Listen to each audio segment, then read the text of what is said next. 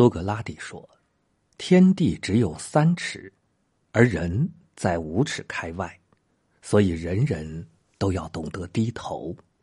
不仅要向真理低头，更重要的是要学会向形形色色的愚蠢低头。向愚蠢低头是一种智慧。人生不是只有昂首向前，还有低头后退。”当与愚蠢相遇的时候，学会低头，懂得隐忍，才是取胜之道。三国时代，魏国曹爽为了掌控朝政，逼迫郭太后迁宫，以此来架空尚且年幼的皇帝。同为辅臣的司马懿也遭到打压排挤。司马昭认为曹爽这是在侮辱司马家，必须要还以颜色。司马懿却知道。曹爽专权跋扈，只能失尽人心。他对司马昭说：“与愚蠢硬碰硬，拼个头破血流，岂不更愚蠢？人这一生难免和愚蠢为伍，要学会向愚蠢低头。”司马懿继续退让，收敛自己的锋芒，以至于满朝文武开始抱怨曹爽，同情司马懿。几年之后。曹爽失去人心，司马懿趁他外出祭祀，发动兵变，夺得军政大权。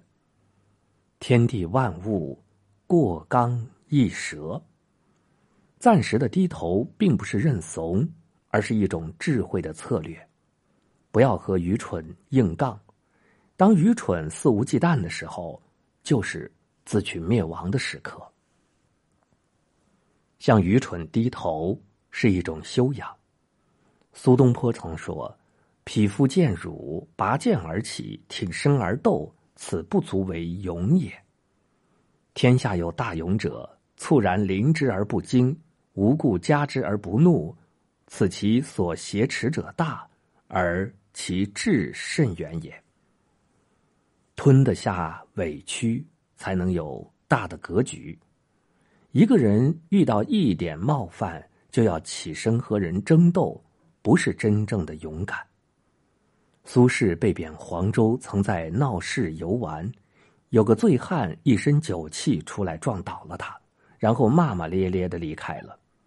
苏轼却不恼怒，反而说：“自喜见不为人识。”一个人一旦太拿自己当回事，就容易出问题。别人的冒犯没必要计较，懂得低头才是明智。低头不是懦弱。而是一种豁达和宽厚，这样的人少与人争，默默修炼，人生自然有福。向愚蠢低头是一种格局。《水浒传》里的杨志曾在街头卖刀，泼皮牛二故意耍赖，想要强占他的刀，杨志和他纠缠在一起，最后一时气愤杀了牛二，自己也被押入大牢。韩信被屠夫当众挑衅，却不为所动，在他胯下钻过，躲过一劫。十年之后，韩信追随刘邦，列土封王。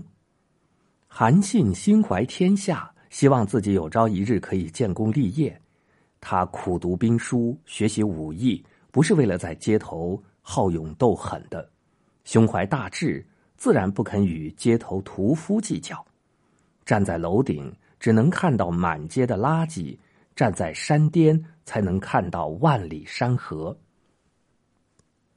一个人的格局不仅决定了他的视野，更决定着他的胸襟。向愚蠢低头，不是因为不能战胜他，只是因为从未把他放在眼里。